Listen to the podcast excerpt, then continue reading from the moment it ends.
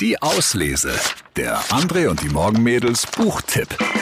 So, heute ein 18 Grad im Schattentag. Zeit für die ganz großen Frühlingsgefühle. Es wird angebandelt und geflirtet, aber mit der ganz großen Liebe tun wir uns oftmals schwer. Generation beziehungsunfähig, so hieß der erste Bestseller von Michael Nast. Jetzt gibt es Generation beziehungsunfähig, die Lösungen. Es geht ja nicht nur um die Liebe, sondern auch um Freundschaften, auch eine Art von Beziehung. Der beste Weg, einen Freund zu haben, ist, ein Freund zu sein. Ich kenne eine Frau namens Lisa, deren volles rotes Haar mich bei jeder unserer Begegnungen erneut überrascht. Ihr Haar ist ihr wichtig.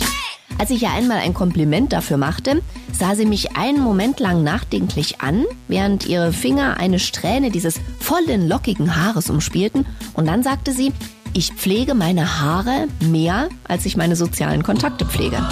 Das klingt ziemlich hart und auch gnadenlos ehrlich sich selbst gegenüber. Ich sah Lisa an und unwillkürlich verstand ich, dass sie gerade ungewollt die passende Metapher unserer Gegenwart formuliert hatte, in der viele Menschen viel zu sehr mit sich selbst beschäftigt sind, um auf andere zu achten. Und vielleicht müssen wir uns immer wieder die Frage stellen, was wirkliche Freundschaft ist, was eine wirkliche Beziehung ist, was macht sie aus?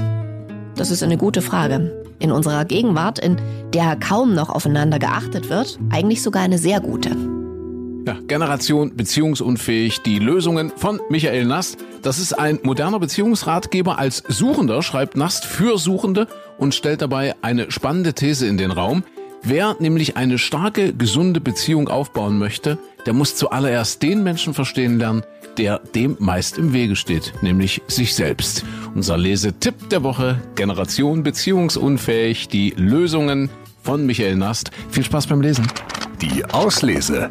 Den Podcast gern abonnieren. Überall, wo es Podcasts gibt.